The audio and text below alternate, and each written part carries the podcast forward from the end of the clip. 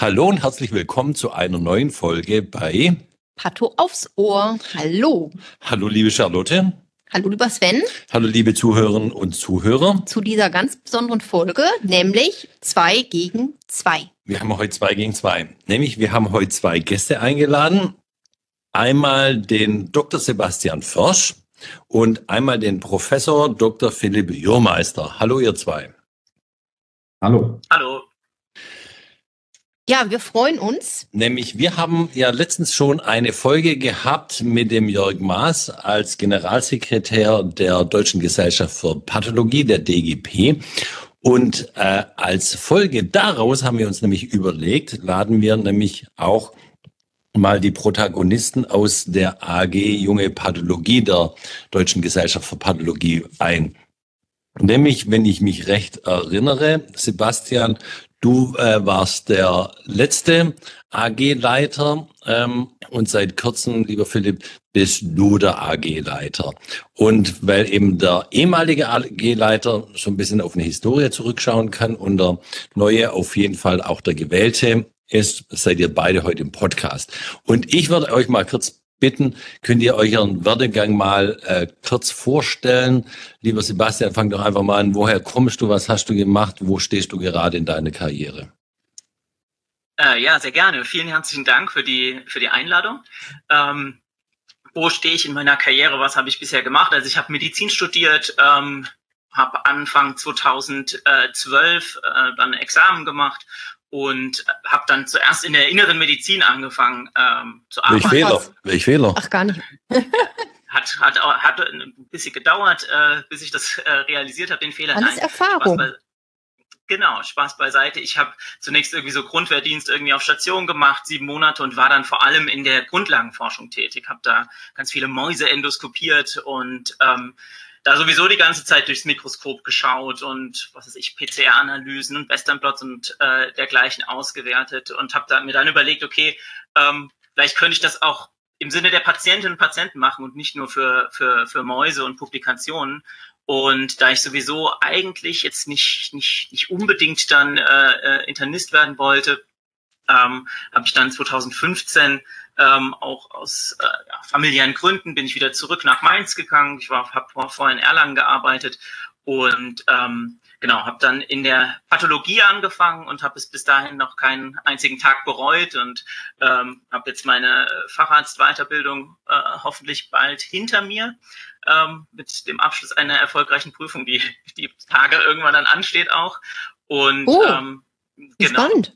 Ja, und ähm, genau, habe äh, dann versucht hier äh, in Mainz meine äh, ja, so eine kleine wissenschaftliche Arbeitsgruppe aufzubauen, die sich vor allem mit so digitaler Bildanalyse und KI befasst.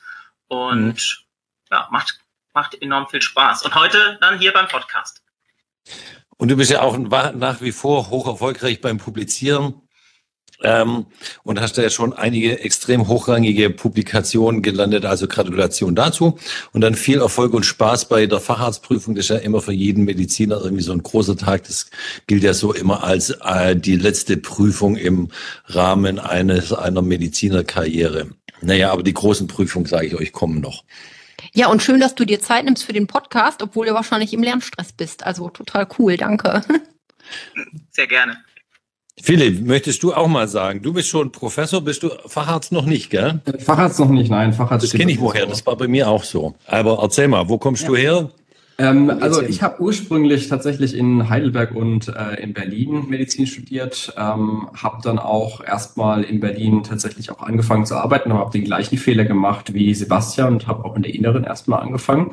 Ich habe meinen Fehler aber ein bisschen früher ein, eingesehen, glaube ich. Also ich habe so nach ähm, acht, neun Monaten oder sowas schon äh, dann gesagt, nee, ich will lieber die Pato. Da hatte ich schon gute Erfahrungen gesammelt mit äh, meiner Doktorarbeit und deshalb ist es dann eben mit der Charité erstmal in der Pato weitergegangen. Ähm, da hatte ich dann nach relativ kurzer Zeit, ich glaube so nach einem halben Jahr oder sowas, hatte ich eine recht schicksalshafte Begegnung, auch eher mit dem feindlichen Lager, nämlich mit David Kapper, der da frisch in die Neuropathologie gekommen ist. Und der hatte meine Begeisterung dann für ähm, vor allem DNA-Methylierung und KI geweckt. Und das äh, war für mich dann der Beginn quasi von einer ganz starken Spezialisierung dann in dem Gebiet, wo ich mich auch quasi heute eigentlich noch äh, hauptsächlich drin bewege. Ähm, ich bin dann im, ich glaube, April vor zwei Jahren, ja, ist 2021, ähm, nach München gewechselt und habe hier jetzt seit ähm, Mai ungefähr ähm, habe ich eine W1-Professur für äh, translationale Molekularpathologie bekommen, leite hier jetzt äh, langsam auch meine eigene Arbeitsgruppe, also bin auch gerade so dabei, quasi auf eigenen Füßen zu stehen und ähm, war letztes Jahr dann ähm, gewählt worden als neuer neu, neues Nachwuchsmitglied im äh, Vorstand der DGP und habe damit ein großes Erbe angetreten, nämlich quasi Nachfolge von Sebastian, der das ja mehrere Jahre lang wirklich äh, sehr toll geleitet hat. Ähm, also da muss ich noch in große Fußstapfen treten, glaube ich. Mhm. Ähm, das ist ja total cool. Also ich meine, die aller, allermeisten Menschen oder sag ich mal Pathologen, Pathologinnen werden ja Facharzt, Fachärztin, aber nie Professor und du bist das jetzt schon vor dem Facharzt. Also Respekt, das ist ja echt total cool. Ja, so ein bisschen auch Glück gehabt, sage ich mal, mit den richtigen Themen ähm, dann am richtigen Ort auch zu sein, ja. Und weil du den Namen David Kapper erwähnst, das erinnere, ich erinnere mich, ich glaube, auf einen von euren Publikationen durfte ich auch mit draufstehen. Da haben wir mal glaube, ja, ja, ich glaube, da erst, erst ja. kürzlich, Ende letzten Jahres, ja. Genau. Aber darüber wollten wir gar nicht reden. Wir wollten heute reden über die äh, AG Junge Pathologie der Deutschen Gesellschaft für Pathologie. Nämlich wir möchten unseren Zuhörern ja auch so ein bisschen beibringen, äh, nicht nur wie, wie sieht Pathologie unter dem Mikroskop aus, was machen die Kliniker mit unseren, ähm, äh, mit unseren Informationen, die wir denen rüberschieben, sondern auch, was gibt's denn alles an Fachorganisationen, um uns Pathologen zu organisieren, weiterzubilden, weiterzubringen und äh, dann über die Fachorganisation Form sozusagen in unser äh, Tun reinzubringen. Mhm. Und ähm, ja, wenn man jetzt schon hört, AG Junge Pathologie, klingt das ja irgendwie, als würde da das, der Nachwuchs gefördert. Ähm, dann erzählt mal, stimmt die Annahme oder nicht? Und was macht ihr eigentlich so und warum? Da, halt, bevor, bevor ihr das beantwortet, jetzt muss ich eins sagen. Ähm, ich finde den, den Begriff junge Pathologie nicht gut. Das hat das auch immer irgendwie heutzutage die, die Diskussion, die jungen Leute. Ihr seid alle auch nicht mehr so jung. Ihr, ihr habt alle äh, Abitur, alle abgeschlossenes Hochschulstudium, äh, Promotion, Habilitation, fast schon fertig, einer schon Professor, irgendwie sowas. Ihr seid alles auch irgendwie hochqualifizierte Leute und deswegen mag ich das nicht immer, wenn man sagt, irgendwo die Jungen. Das klingt für mich immer so despektierlich. Das wollte ich bloß mal so einwerfen. Ich, ich hake da einmal. Sagt jemand um die 50? Ein. Ich hake da mal kurz, kurz, äh, kurz ein, weil das war tatsächlich auch ein großer Diskussionspunkt, den ich so geführt habe in einem engeren Kreise, ähm, weil wir auch genau der gleichen Meinung waren. Vor allem auch gar nicht so der Meinung sind, dass man junge Pathologie beziehungsweise eine Nach auch, auch das Wort Nachwuchsorganisation und sowas finde ich ein bisschen. Nachwuchs komisch. ist kleine Kinder. Genau, äh, und ja. ich finde, so, so sollten oder so sieht, so sieht sich, glaube ich, keiner von uns. Ähm, ja. Es war aber tatsächlich so, wir haben eine Umfrage gemacht äh, und da hat dieser, dieser Titelvorschlag auch ohne irgendwie Freitext Gegenstimmen äh, wirklich mit, mit herausragenden, äh, herausragendem Vorsprung gewonnen gehabt, sodass wir quasi dann auf das, auf das Votum der absoluten Mehrheit ähm, gehört haben und da den, den Namen entsprechend gewählt haben. Aber ich bin da voll mit dabei. Wir haben auch ganz konkret, vielleicht nochmal, um auf das Thema zurückzukommen, ähm, wir haben diese AG jetzt formal eigentlich tatsächlich erst in der letzten Jahrestagung, Anfang ähm, Juni jetzt gegründet. Vorher gab es eigentlich so ein richtiges Format im Sinne von so einer Arbeitsgemeinschaft, Arbeitsgruppe, die bei der ähm, DGP gibt es, glaube ich, jetzt 14 oder sowas in dem Dreh. Gab es vorher eigentlich gar nicht für Nachwuchs, junge Pathologen, wie auch immer wir das nennen wollen.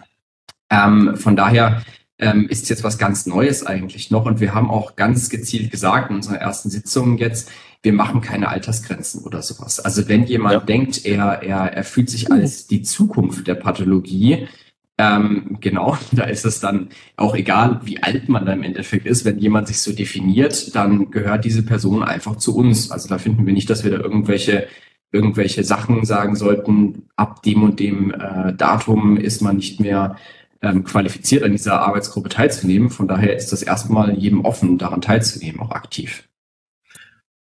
Ja, wenn ich dann noch ergänzen darf, vielleicht, was äh, Philipp gesagt hat, auch, dass es tatsächlich einfach nichts mit dem Alter zu tun hat, sondern dass es einfach um den quasi den Standort in seiner persönlichen Karriere sozusagen anbelangt, vielleicht auch in Abgrenzung zu anderen äh, Instrumenten oder AGs wie dem Ordinarienkonvent oder so, ähm, dass man das einfach irgendwie muss man es nennen, ja, und ähm, ja. Äh, AG Junge Pathologie geht wahrscheinlich gegebenenfalls dann äh, in, die, in, in, in die Richtung, die wir, die wir damit darstellen wollten. Also ich, ich gebe euch vollkommen recht. Ich bin ja da schon länger in der Pathoszene unterwegs, auch in der Deutschen Gesellschaft für Pathologie. Bin froh, dass es so ein Forum gibt. Nämlich früher, mein, einer, mein ehemalig, einer meiner ehemaligen Chefs hat mal gesagt, und es war auch so gang und gäbe von den alten Chefs, ähm, die Menschwerdung findet mit Facharzturkunde und Habilitation erst statt. Ähm, also schon allein, dass es eine AG junge Pathologie gibt, da merkt man, es gibt ein gewisses Umdenken, das finde ich ja auch gut.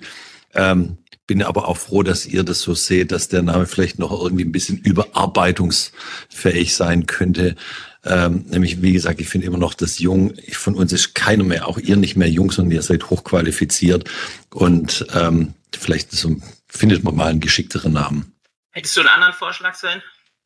Oh, das fällt mir wahrscheinlich heute Abend ein und ich schicke es euch dann. Super, dann machen wir es so. Klingt gut. Ja.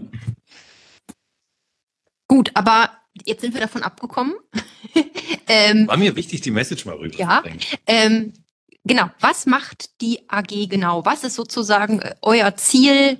Was macht, wie viele Mitglieder habt ihr so und so weiter? Schießt mal einfach los, was euch gerade so kommt.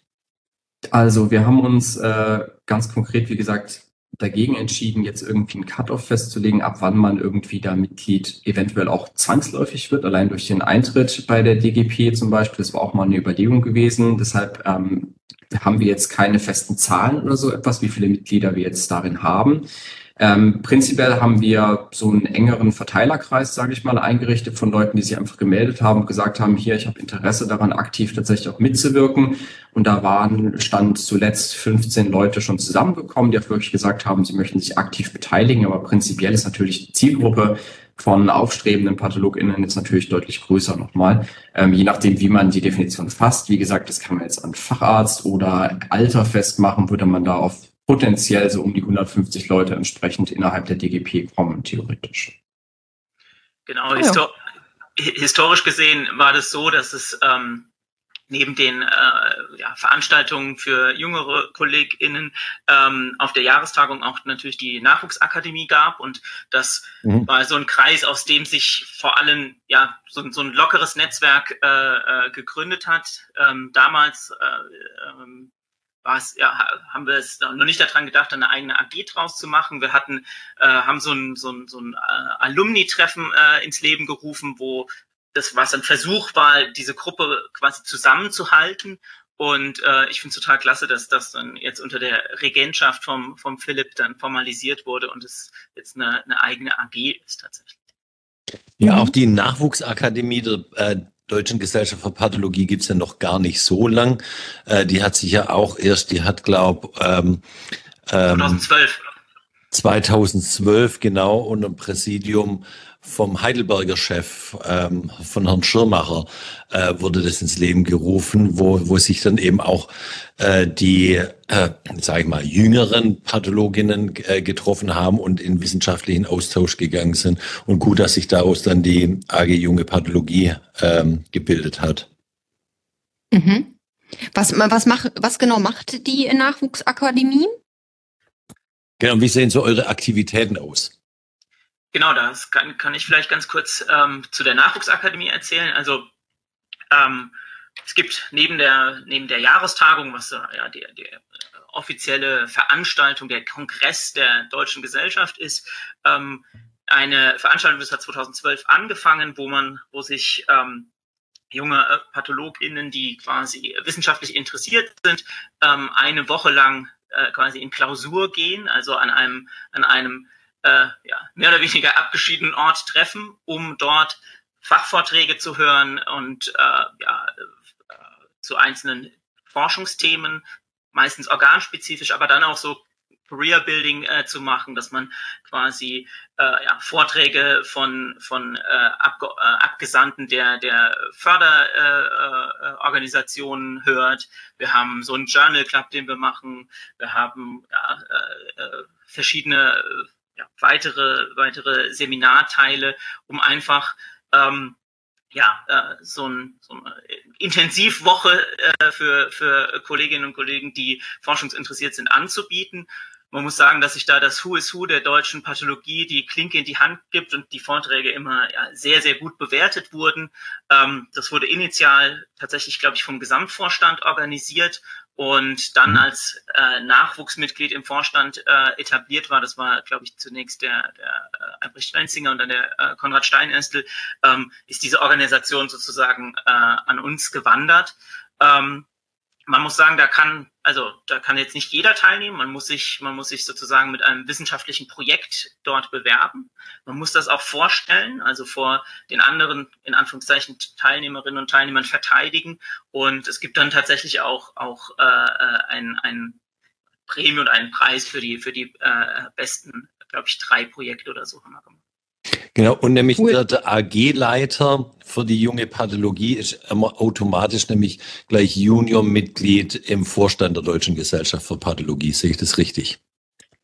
Also wir haben es nicht, nicht formal äh, definiert bislang, aber so ist unsere Selbstwahrnehmung, sage ich mal, dass wir ähm, in unserem AG, also in der AG-Leitung quasi ein, ein, ein Tandem haben. Wir wollen das bewusst äh, mit einer Frau und einem Mann immer besetzen und dass aber die Position von einem dieser AG-Leiter ähm, bzw. Leiter, Leiterinnen auch besetzt ist, entsprechend vom Nachwuchsmitglied im Vorstand. Das ist aktuell unser Ziel und auch unser Modell.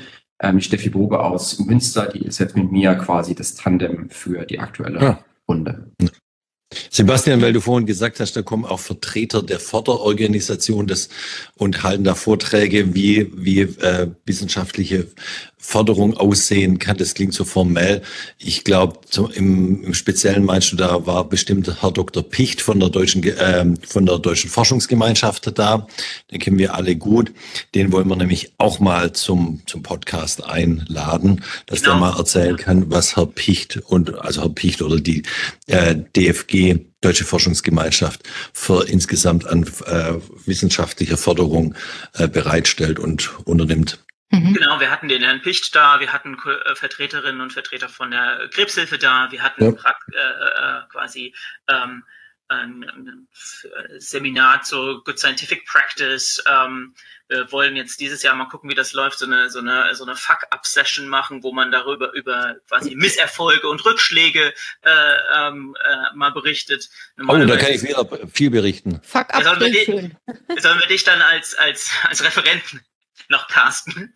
Wegen mir gerne. ja, genau, also ich meine, es ist tatsächlich ja so, dass, dass, dass äh, man häufig nur von den von den Erfolgsstories hört, ja, aber ja. dass äh, hinter jeder Erfolgsstory oder parallel zu jeder Erfolgsstory irgendwie wahrscheinlich äh, doppelt oder dreifach so viele äh, Fehlversuche ähm, mindestens. Äh, stehen, mindestens. Äh, ähm, das vergisst man manchmal und ich glaube, das ist ein echt wird das machen wir montags, nachmittags, glaube ich, ähm, wird echt ein ganz cooler, ganz cooler Einstieg zu zeigen, ja, okay, ähm, ähm, ist nicht alles immer Gold, was glänzt und äh, jeder hat auch mal schlechte Tage, auch wenn, wenn, wenn er das nicht jetzt unbedingt jo, also äh, immer klar. zeigt. Ja. Also ich habe das ja 20 Jahre lang gemacht, bisher oder ein bisschen mehr. Ich muss sagen, ich kann mich, glaube mittlerweile als Großmeister des Fuck-Up bezeichnen. Also man lernt eben nur durch Scheitern. Das gehört einfach immanent dazu, vor allem in der Wissenschaft. Okay, aber das ist cool. Also wenn man das, ich meine, wenn man jetzt erstmal Nachwuchsakademie hört, Nachwuchs, da könnte man ja auch irgendwie denken, ich fange jetzt irgendwie an der Pathologie an und lerne da irgendwie äh, wirklich diagnostisch was, sozusagen Nachhilfe in, wie befunde ich XY. Aber es ist tatsächlich so, die Zielgruppe sind forschungsinteressierte Leute. Das heißt, man meldet sich, wenn man irgendwie äh, forschen will, ähm, mal ein eigenes Projekt anfängt und sich einfach mal selbst unter einem netten Kreis, wo man sozusagen keine Angst haben muss, irgendwie den Kopf abgeschlagen zu bekommen, einfach mal übt, wie äh, mache ich Vorträge, wie äh, schreibe ich vielleicht einen Antrag und solche Sachen. Ist richtig? Ja, ich, ist es schon ein bisschen more advanced. Deswegen mag ich auch in dem Zusammenhang den Begriff Nachwuchsakademie nicht. Da sind schon äh, Leute dabei, die haben schon richtig was geleistet. Also so als mit, mit Null Vorleistung kommt, kommt man da nicht rein. Sebastian, wie du ja schon gesagt hast, man muss da einen Projektantrag schreiben, seine Publikation, seine bisherige Arbeit so aufzeigen und dann wird es auch gereviewt und ähm, das gibt da einen Türsteher, der entscheidet oder eine ganze Gruppe Türsteher, die entscheiden, wer darf mitmachen und wer mit nicht mitmachen darf, wer wer zu wenig Vorleistung gebracht hat, darf dann nicht mitmachen. Deswegen auch hier Nachwuchs, das sind schon alles ganz gut angedaute Leute. Also man muss sagen, dass das Spektrum wie du gesagt hast, extrem enorm weit ist. Wir haben, also zum einen ist, äh, sind da, da sind auch zum Teil schon äh, habilitierte Kolleginnen und Kollegen dabei, die meistens vor einem anderen Fach waren und dann quasi äh, den, diesen Fehler auch äh, rückgängig gemacht haben. Aber wir haben tatsächlich auch Leute dabei, die ähm, ja, die gerade äh, erst irgendwie über ihre Doktorarbeit meistens äh, das kennengelernt haben und wir haben es eigentlich bisher toi toi toi auch durch die durch die ja, tolle Unterstützung von der DGP immer geschafft, ähm, die Leute, wo Potenzial zu erkennen ist, äh, mit an Bord zu holen. Und ähm, ja, ich glaube, also ich kann nur für mich sprechen, dass das war echt irgendwie so ein richtig ist für meine Karriere ein, ein, ein äh, Scheitelpunkt. Ich fand es eine super coole Veranstaltung und ähm, ja, aus diesem Netzwerk sind, sind Verbindungen entstanden, die noch heute äh, ja, erfolgreich ähm, miteinander zusammenarbeiten, äh, forschen, publizieren und äh, Bier trinken und so. Genau, und das, und das ist ja genau das, was daraus entstehen soll, dass man früh äh, die Peer Group kennenlernt und mit der Peer Group äh, die Karriere gemeinsam von unterschiedlichen Orten vorantreibt. Ähm, das werdet ihr auch noch morgen, je länger ihr in der äh, DGP dabei seid. Ähm, ihr trefft, man trifft immer die gleichen Leute und die Freundschaften werden, werden enger und man freut sich richtig, wenn man die äh, immer wieder die gleichen Leute einmal im Jahr, mindestens wenigstens einmal im Jahr trifft. Und ähm, Sebastian, ich wollte noch mal fragen, ähm, war das damals äh, der Anstoß sozusagen deiner Karriere in der DGP, dass du dann auch Nachwuchsmitglied wurdest oder wie kam es dazu? Genau, also ähm, das war 2016 und ich glaube, da Konrad Steinestel war da gerade Nachwuchsmitglied, war aber auch dort vor Ort und mhm. da hat man sich kennengelernt und ähm, dann hat er tatsächlich ähm, danach äh, gefragt, ob ich mir vorstellen könnte, das äh, zu machen äh, mit dem Nachwuchsmitglied im Vorstand. Ähm, es gab, er hat auch andere Leute gefragt und es gab dann tatsächlich, glaube ich, auch eine Wahl unter den unter den äh, äh, DGP-Mitgliedern und da hat es tatsächlich gefangen, da haben äh, angefangen, da haben auch ganz andere Sachen angefangen, also was weiß ich, wissenschaftliche Kooperationen zu, wie Sven gesagt hat, ja, zum, was weiß ich, zum Moritz Jesinghaus nach, nach Marburg oder nach Erlangen, zu Markus Eckstein, ähm, die extrem gute Freunde geworden sind und auch ja. ziemlich gute Kooperationspartner. Und natürlich auch zum Philipp nach München, Berlin damals noch. Philipp, ich habe mal eine Frage an dich als amtierender Vorstand, sage ich jetzt mal. Ähm, wenn du einen Wunsch hättest, wegen mir auch drei Wünsche, an alte weiße Männer, wie, wie ich langsam einer wird, an die Förderorganisation, an die DGP, ähm, an andere Fachgesellschaften. Was wünschst du dir von den Leuten, die, sage ich mal, einfach ein bisschen älter sind als du? Ich glaube, die Liste wäre lang. Ähm, was mir persönlich ein ziemliches Anliegen ist, äh, verknüpft eigentlich mehrere Probleme beziehungsweise mehrere Sachen oder Herausforderungen, vor denen wir stehen. Ich meine, ähm, dass wir ein Fach sind, das um Nachwuchs, um junge Menschen kämpft, äh, das ist klar. Ähm, wir haben extrem viele ältere PathologInnen. Wir müssen einfach äh, Studierende auch schon früh begeistern für das Fach, beziehungsweise angehende Ärztinnen dafür auch äh, begeistern, die Pathologie zu gehen. Und äh, was ich glaube, was ein wichtiger Schritt ist, und da würde ich mir auf, auf vielen Ebenen mehr mehr Tempo eigentlich wünschen, ist Digitalisierung, weil ich meine, das ist das, das die Zukunft ist in unserem Fach, das ist klar. Ich finde nur, wir kommen nicht so rechts vom Fleck hier in Deutschland. Wenn man sich andere Länder anschaut, dann sind die schon deutlich weiter. Ich wurde neulich von einem Kollegen aus Utrecht so ein bisschen belächelt, als ich gesagt habe, ich müsste die Slides, die ich ihm schicken würde, noch digitalisieren, weil die noch nicht digital vorliegen. Der war ganz mhm. erstaunt, dass wir an einem führenden äh, Institut in Deutschland universitär noch nicht komplett digital sind.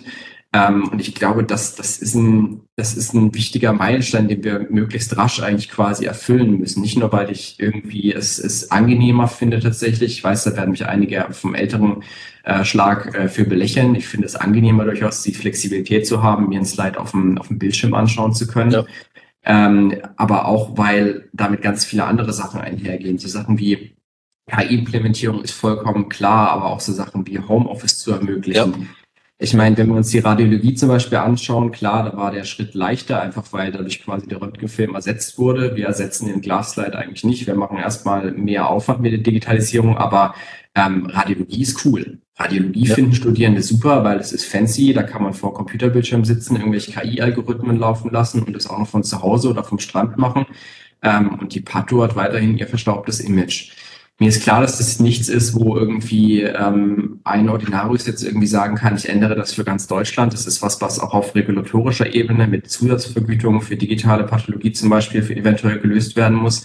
Aber das ist für mich, ähm, ich glaube, daran entscheidet sich, wie gut wir in den nächsten Jahren Personen anwerben können. Und ich glaube auch, dass es für ähm, Neueinsteiger in den Beruf auch irgendwann ein Kriterium werden wird, ob ich in Pathologie A oder B gehe, wird auch davon abhängen, habe ich dort die Möglichkeit, digital zu arbeiten, ja oder nein. Und also das ist mir persönlich ein, großer, ein großes Anliegen. Also ganz klar, das ist heute schon Realität. Ähm, also ich arbeite mittlerweile in einem privaten Institut und wenn Bewerber kommen, die erste Frage ist, gibt's Homeoffice, flexible Arbeitszeiten, digitale Anbindung? Muss ich jeden Tag ins Institut oder kann ich irgendwie die meisten Tage zu Hause bleiben? Und das ist auch eine total richtige Frage, nämlich warum muss ich für die meiste Zeit meiner Tätigkeit, nämlich in einem Mikroskop sitzen, wirklich irgendwo hinfahren? Das kann ein Bildschirm genauso gut abbilden wie äh, wie, wie äh, ein Slide unter dem Mikroskop angucken. Und ähm, das hält auch Frauen zum Beispiel oder auch Männer, die äh, Elternzeit nehmen, Elternteilzeit nehmen, einfach im Beruf, weil sie sich dann einfach viel Zeit auf dem Weg zur Arbeit äh, sparen können und flexibel arbeiten können, ganz klar. Aber das war jetzt ein Wunsch, Digitalisierung. Was noch? Äh, ich glaube, das ist mein größter Wunsch tatsächlich. Also ich meine, klar, ja. damit hängt so ein bisschen die, die Förderung des Nachwuchs und die Akquirierung beziehungsweise Studenten, Studierende dafür dieses Interesse für Pathologie zu wecken, das hängt damit ganz eng zusammen. Also allein diese, diese, diese Förderung von Nachwuchs, äh, von, von, von neuen Fachkräften in unserem Fach, ähm, das ist ein großer Punkt, den man auch noch mit mehreren Sachen angehen kann. Ähm, eine weitere Sache, ähm, die ich mir persönlich auch wünschen würde, beziehungsweise was auch jetzt immer mehr kommt, ist, dass wir konkret auch uns freuen über jede Förderung, die uns mehr in die Vor mehr, mehr Möglichkeiten gibt, der Forschung zu arbeiten. Also ich denke an ganz viele klinische Scientist-Programme, Förderprogramme etc., die es immer mehr gibt an viel mehr Universitäten, universitären Instituten auch, leider Gottes ein bisschen schwieriger, wenn man jetzt nicht unbedingt äh, in, in den, also es gibt durchaus universitäre ähm, Institute, wo es nicht möglich ist, aufgrund von strukturellen Unterschieden. Hier in München haben wir zum Beispiel die Besonderheit, dass das Pato-Institut nicht zum Klinikum gehört und das klinische Scientist-Programm vom Klinikum ist. Das heißt, man ist hier gar oh nicht Gott. qualifiziert für sowas, genau.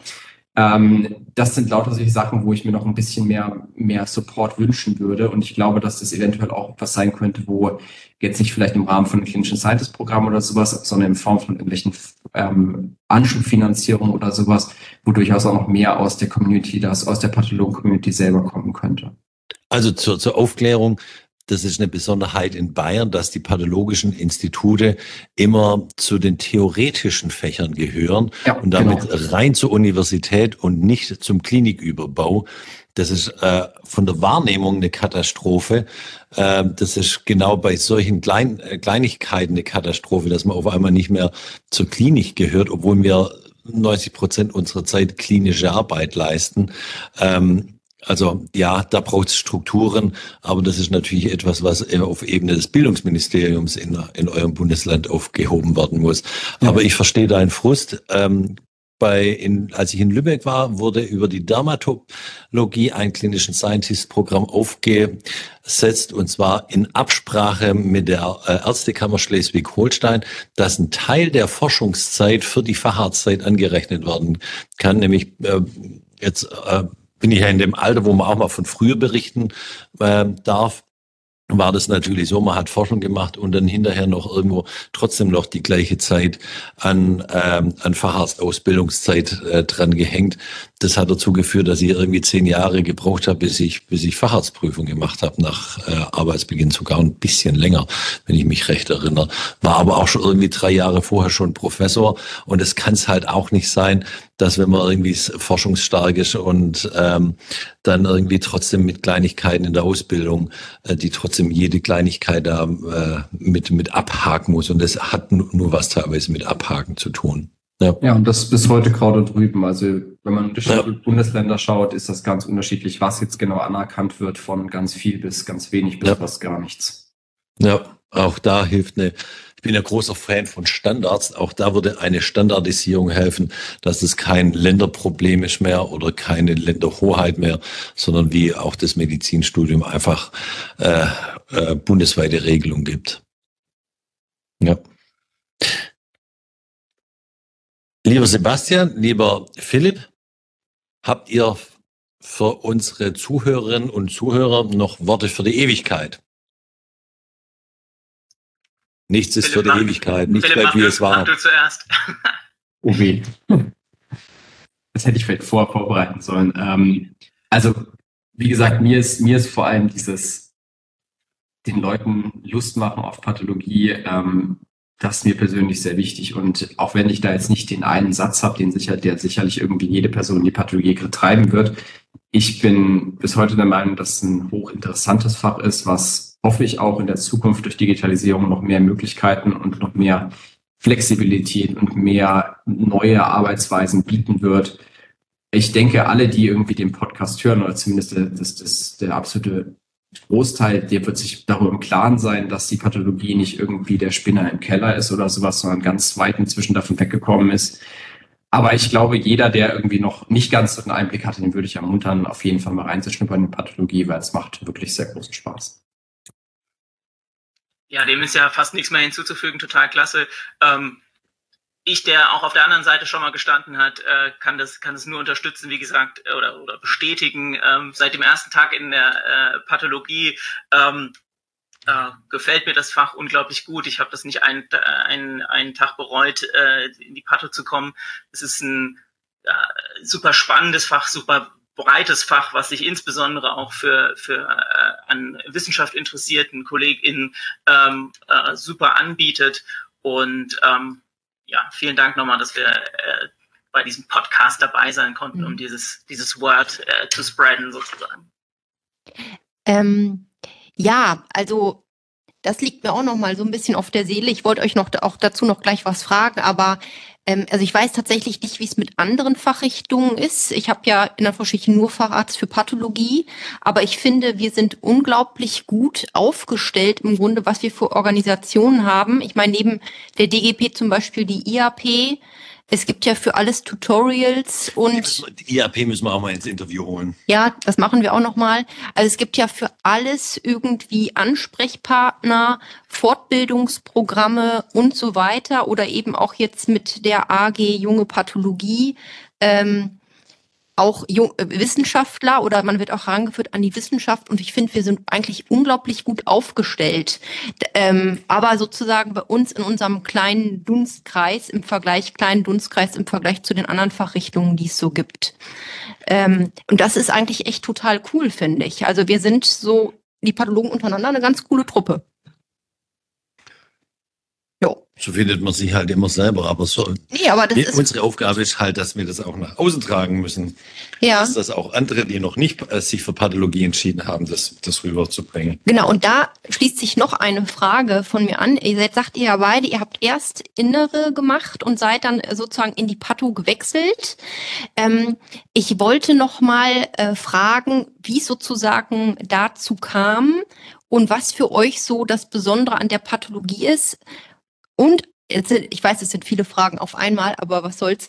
Ähm, wie ihr vielleicht meint, wie man in der Lehre, äh, in der Pathologie irgendwie den Drive kriegt, dass man den Studierenden eigentlich ähm, diese Schönheit des Fachs besser vermitteln kann. Ja, also bei mir war das tatsächlich so, ähm, habe ich ja schon erzählt, dass, dass ich überwiegend in der, wegen der Forschung in, der, in die innere Medizin gegangen mhm. bin. Das war aus der Doktorarbeit heraus. Ja. Ich habe mich aber in meiner Doktorarbeit schon mit, mit intravitaler Mikroskopie ge, äh, beschäftigt. Ich bin ein visuell geprägter Mensch sozusagen und das war einfach, ja, das war einfach ähm, das, was, was, was ich spannend fand. Es gibt natürlich viele Leute, Kolleginnen und Kollegen, die sagen, ja, okay, ähm, ich ziehe ganz viel Energie aus der Interaktion mit den Patientinnen und Patienten. Ähm, das ist ja auch absolut fantastisch, ja. Wenn man wenn das jetzt nicht das ausschlaggebende Kriterium ist für, für, für, für warum man jetzt den Beruf des, äh, der, des Arztes oder der Ärztin gewählt hat, ähm, dann ist die Pathologie eigentlich perfekt. Ja? Insbesondere, da man auch in der Patho natürlich Interaktionen mit anderen Menschen hat, also mehr als genug, wie man ja hier im Podcast oh, ja. sozusagen, sozusagen sieht. Und ich kann nur auch den letzten Punkt, den du gebracht hast, äh, unter, und nochmal untermauern die Kolleginnen und Kollegen, die wir zu uns ins Institut locken, die kommen jetzt nicht so, weil sie irgendwie, keine Ahnung, äh, die, die, die Anzeige im Ärzteblatt gesehen haben, sondern weil sie uns aus der Vorlesung kennen, weil sie dann Formulatur bei uns gemacht haben, weil mhm. sie dann Doktorarbeit, Doktorarbeit, bei uns gemacht haben, dann genau. PJ bei uns gemacht haben und die Quote von den Kolleginnen und Kollegen, die, die es einmal geschafft haben, irgendwie ins Institut zu losen, die dann hier bleibt, die ist enorm hoch, 80, 90 Prozent. Mhm. Mhm.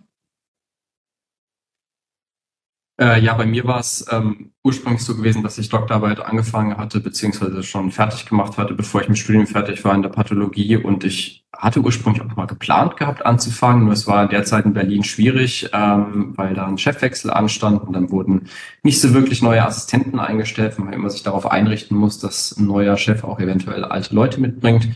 Ähm, und dann gab es aber plötzlich doch ein Dreivierteljahr später, als ich auch gerade mit der Klinik so ein bisschen angefangen habe zu fremdeln, hat sich eben diese diese Drittelstelle dann aufgetan und das war dann quasi meine Chance, da noch reinzurutschen. Ähm, so kam ich überhaupt in die Pathologie. Und ich würde das alles unterschreiben, was, was Sebastian gesagt hat. Was ich vielleicht noch ähm, anmerken möchte, ich weiß, jetzt, jetzt wiederhole ich mich so ein bisschen, aber auch hier äh, habe ich festgestellt, Digitalisierung. Ähm, weil äh, Studierende, die, also ja, ich finde es gut, wenn ein Student oder eine Studentin ein Mikroskop bedienen kann. Das muss man auf jeden Fall auch mal gemacht haben, das ist klar. Aber ähm, bitte? Not necessarily. Ja, aber da kann man drüber diskutieren, finde ich.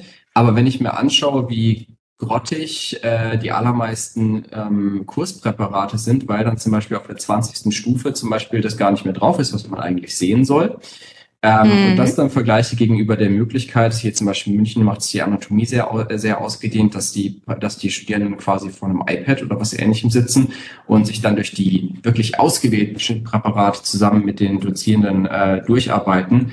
Äh, da wird auch nochmal gezeigt, Patho ist nicht nur irgendwie die verstaubten alten Präparate. Also ich weiß, ich wiederhole mich, aber auch das ist ein Punkt, wo ich einfach das Potenzial der Digitalisierung absolut sehe.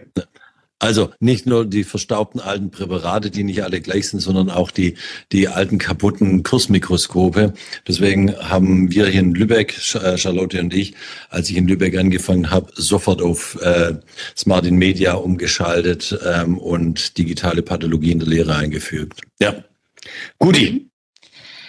Ja, da fällt mir gerade noch ein, ähm, eine kurze Sache, die ähm, junge Pathologie hat ja bei der DGP immer eine Session, die nennt sich ähm, Junges Forum.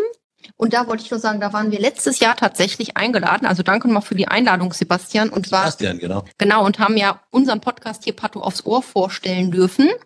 Fällt mir gerade nur so ein. Ähm, das könnten wir theoretisch ja nochmal in den Shownotes verlinken. Genau. Ja.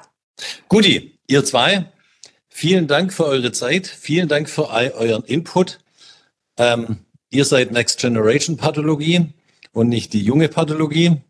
Ähm, wir freuen uns, dass ihr da wart.